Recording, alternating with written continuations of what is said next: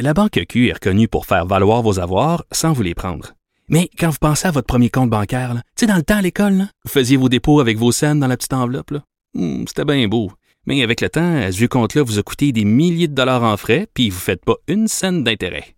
Avec la Banque Q, vous obtenez des intérêts élevés et aucun frais sur vos services bancaires courants. Autrement dit, ça fait pas mal plus de scènes dans votre enveloppe, ça. Banque Q. Faites valoir vos avoirs. Visitez banqueq.ca pour en savoir plus. Pendant que votre attention est centrée sur vos urgences du matin, vos réunions d'affaires du midi, votre retour à la maison ou votre emploi du soir, celle de Desjardins Entreprises est centrée sur plus de 400 000 entreprises à toute heure du jour. Grâce à notre connaissance des secteurs d'activité et à notre accompagnement spécialisé, nous aidons les entrepreneurs à relever chaque défi pour qu'ils puissent rester centrés sur ce qui compte, le développement de leur entreprise.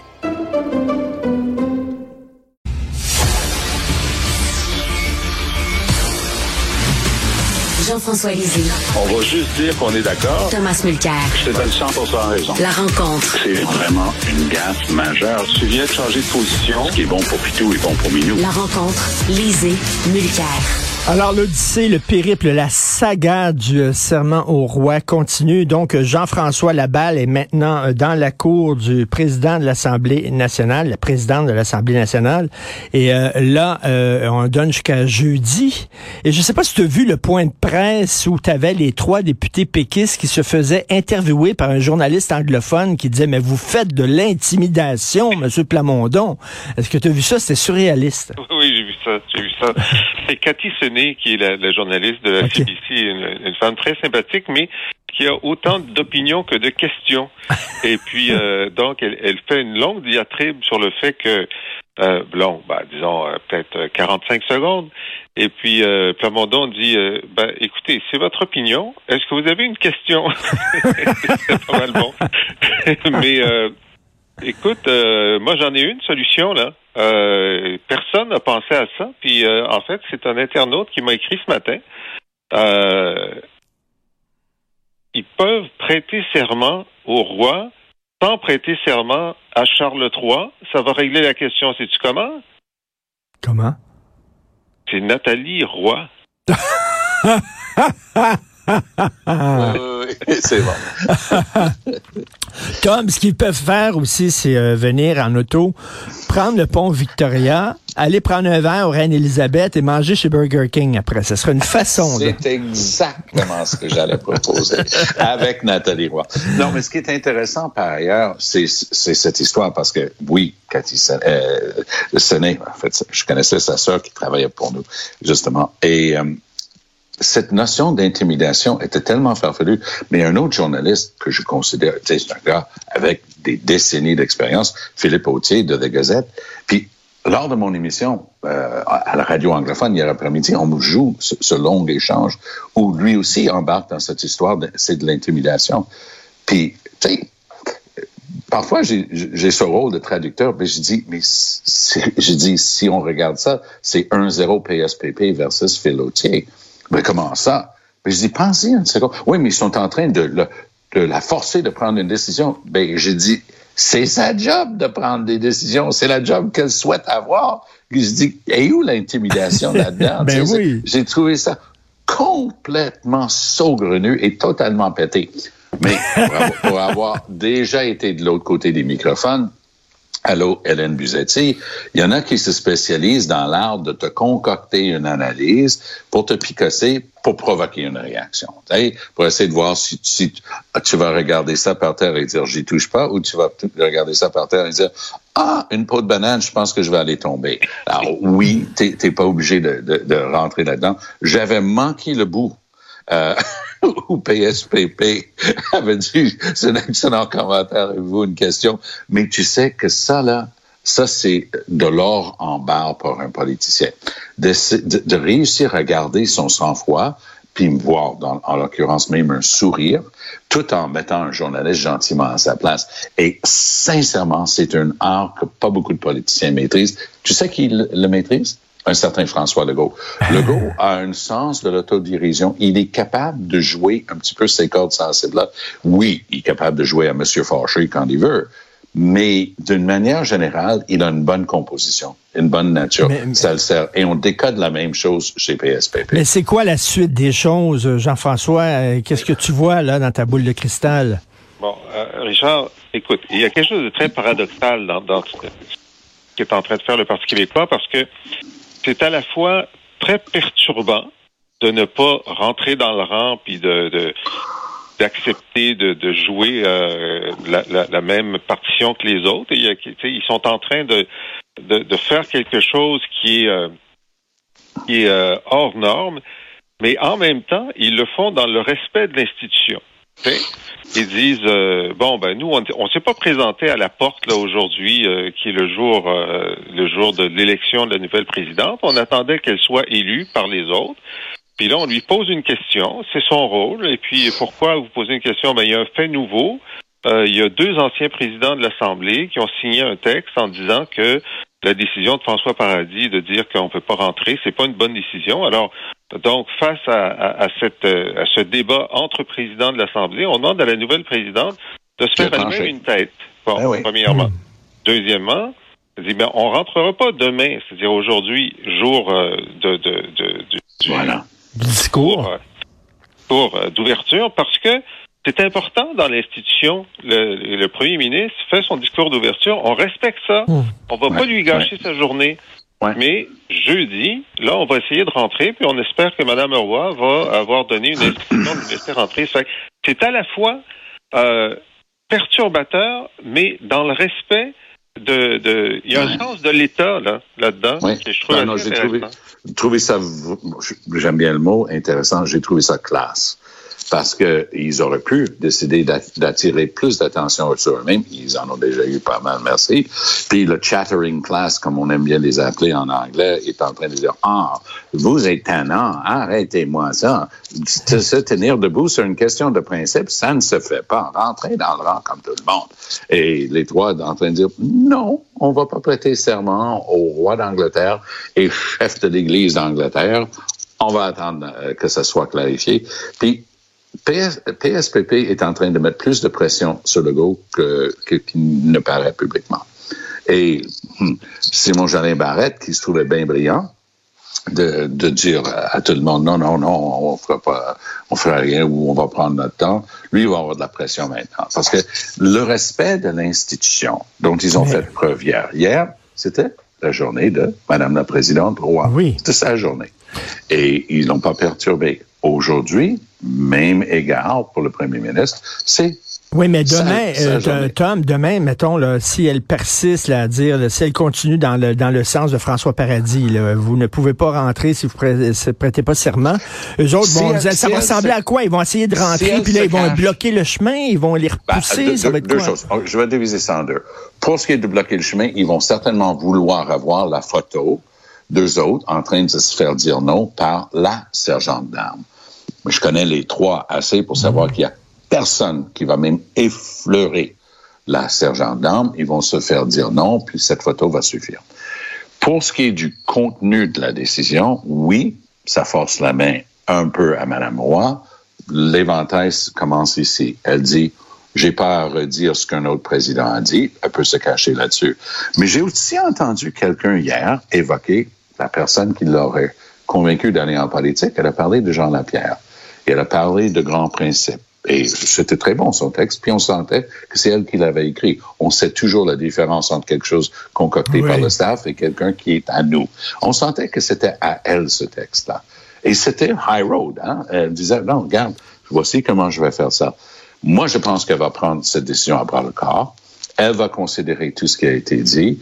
Est-ce qu'elle va dire qu'une motion suffit, ça se pourrait bien que ce soit la solution la plus élégante et ça met directement de la pression sur le go et Simon Jeanin Barrette pour dire OK, arrêtez de niaiser, on règle ça un, deux, trois. En tout cas, on est très hâte de voir ça. Oui, Jean-François. Oui, alors moi, je moi aussi, je pense que euh, jeudi matin, euh, lorsque les trois députés vont se présenter, le sergent d'armes a eu euh, a eu la, directive de, de, les empêcher d'entrer. Ça va être très euh, très courtois là. Il y aura aucune bousculade. Hein. C'est pas, ça c'est sûr, ça c'est sûr. Ces personnes-là, mais il y aura la photo effectivement.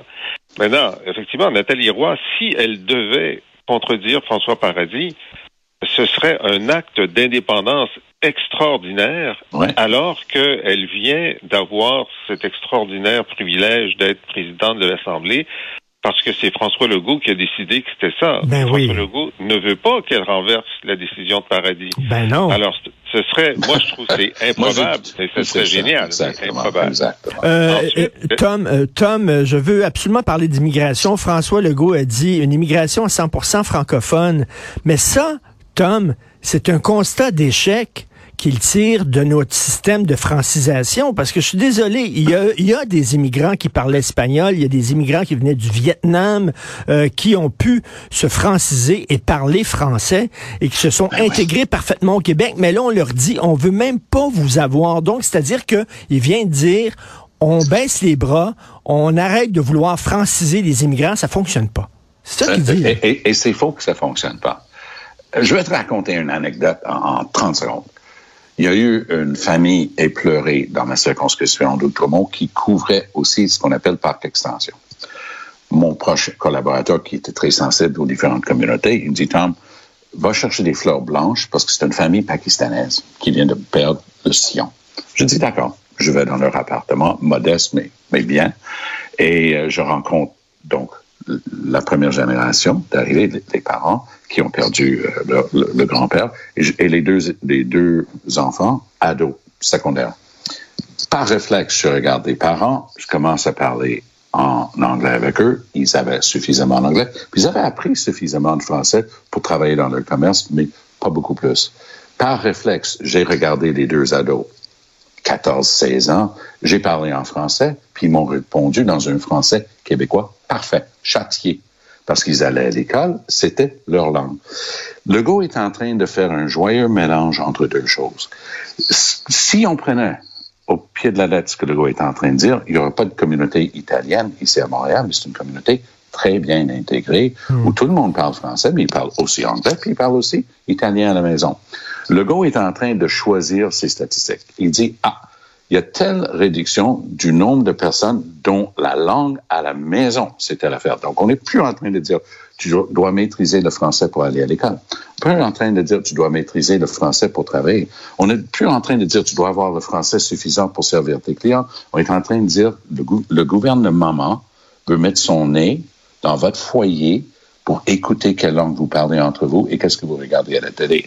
Ce à quoi la réponse va être de quoi tu te mêles. Jean-François, est-ce que c'est un constat d'échec sur notre euh, système de francisation? C'est de la lucidité. Euh, D'abord, évidemment, personne ne peut légiférer ou ne doit légiférer sur euh, la, la langue parlée à la maison. Mais lorsque tu as une population, par exemple sur l'île de Montréal, où tu es passé de 60% des gens qui vivent en français à moins de 50% ce que ça signifie, c'est que c'est comme un, euh, la langue, c'est comme un arbre. Euh, Il y a euh, les racines. Les racines, c'est ces gens qui vivent en français, qui parlent le français à la maison avec leurs enfants. Et les feuilles, c'est tous ceux qui ont le français langue première, deuxième ou troisième. Euh, tu peux avoir un arbre qui a énormément de feuilles et de moins en moins de racines. À la prochaine tempête de vent, il va tomber. Alors, il faut, il faut voir cette situation-là. Et, et ce que nous disent les statistiques de- du dernier recensement, c'est que le nombre de feuilles baisse en proportion. C'est la première fois qu'on voit ça. Les racines s'atrophient. Le nombre et la proportion d'unilingues anglophones augmentent. Alors, des cas de- d'immigrants euh, qui parlaient une autre langue, qui sont venus ici, qui se sont francisés, il y en a des milliers. Il y en a plein. des milliers, puis c'est- extraordinaire. Mais sur l'ensemble de la proportion, on est en train d'affaiblir. Oui, mais, mais. Jean-François, on les sacrifie. là. Les Chiliens qui sont venus et qui ont appris le français, les Vietnamiens qui sont venus et qui ont appris le français, il y en a. Et là, on Il leur dit, a. on veut même a. pas vous recevoir, c'est terminé. Non, euh, ce qu'on leur dit, on leur dit ce que le Royaume-Uni dit au monde entier depuis plusieurs années. On veut bien vous recevoir. Apprenez le français, apprenez notre langue, dans leur cas l'anglais, dans notre cas français, avant de venir. Vous faites une demande, apprenez notre langue avant de venir, et nous allons vous intégrer, d'autant mieux que vous aurez cette compétence linguistique, parce que si on continue comme on le fait depuis 50 ans, le français va devenir euh, va, va, se raréfier à, à Montréal et l'anglais va devenir une de nos langues communes, ce qui est en train de se faire sur l'île de Montréal. Alors, on peut pas faire semblant que c'est pas en train de se faire. Tom, j'imagine t'es pas, t'es pas d'accord. Moi, ce que j'aime dans ces débats-là, c'est les faits. Et moi, j'ai tendance, j'ai horreur des, des opinions à l'emporte-pièce, et c'est ce que je décode chez Legault. Legault est un homme hautement intelligent. Je suis pas en train de dire que c'est un nono qui ne sait pas de quoi il parle, mais il est en, c'est pas lui qui s'assoit et qui épluche les statistiques. Lui, il se fait donner des trucs qui renforcent sa perception déjà prise d'avance. Et donc, de dire que tu veux euh, une, une, immigration purement francophone, c'est où le bassin? Alors, est-ce que ce bassin-là va faire en sorte qu'il y aura un, un Québec euh, où les gens vont s'intégrer par ailleurs? Et est-ce que les bassins qui existent, comme, comme tu dis si bien, Richard, euh, aussi en, en, Amérique du Sud ne peuvent pas venir enrichir ça? Les gens vont obligatoirement envoyer leurs enfants à l'école française. Les gens vont obligatoirement travailler en français. Les gens vont obligatoirement être obligés d'avoir assez de français pour servir de clientèle de cas échéant en français. Et ce, qu'on, ce dont on est en train de parler ici, et je reviens là-dessus, c'est qu'on on veut essayer de dire que l'État a un rôle à jouer pour regarder, évaluer, sous-peser la langue que tu parles à la maison avec les tiens. Ma femme est française de France. Moi, je suis un j'ai été élevé surtout en anglais ici, de, une maman francophone, et le papa anglophone.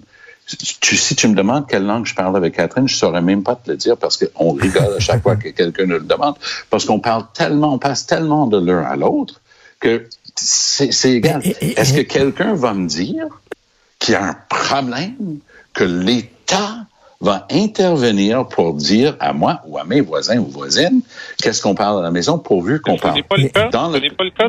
Personne ne dit ça.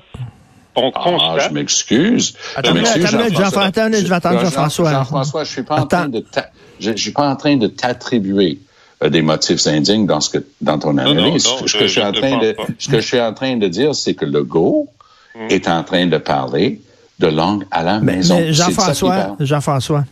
Oui, parce que euh, lorsque des, des, des, des, Italiens, des Chiliens, des, euh, des Pakistanais, etc., déménagent à Toronto, on sait qu'en dedans de deux générations, la langue qu'ils vont parler à la maison, ça va être l'anglais. C'est normal. C'est comme ça. La pression linguistique à Toronto est telle que la langue à la maison, ça va finir par devenir l'anglais dans 99% des cas. C'est juste une question de temps. Au Québec, il y en a 50% ça va être l'anglais et 50% que ça va être le français. Ça veut dire que c'est vrai qu'on a un succès de langue seconde pour le français, mais le fait est qu'on n'est pas en train, comme les autres sociétés, de constamment renouveler les racines. Et, c'est ça qu'on dit. On dit pas, on, on va pas vous dire quoi parler à la maison, mais on constate que en ce moment, l'équation est en train d'affaiblir le français. Mais, mais, mais gardez, gardez, gardez vos idées. On va continuer le débat demain. Oui. Euh, puis je veux revenir aussi sur la sortie du ministre Roberge qui pelte ça un peu dans la cour, dans la cour des citoyens en disant c'est à vous à vous fâcher et à défendre le français. On en reparlera parce que, à ce que je comprends, moi, c'est quand même le gouvernement qui embauche des médecins et des chirurgiens qui sont unilingues anglophones. Euh, le gouvernement oui. a quand même euh, une responsabilité responsabilité là-dedans. On en parle demain. Merci beaucoup à vous deux. Merci Bonne beaucoup. journée. Salut. Salut. Bye. Merci. Alors, si vous voulez lire les commentaires de Jean-François Lisée sur l'actualité, écoutez son excellent balado où il commente l'actualité, il revient sur les grandes dates du Québec avec son humour légendaire. Allez à la boîte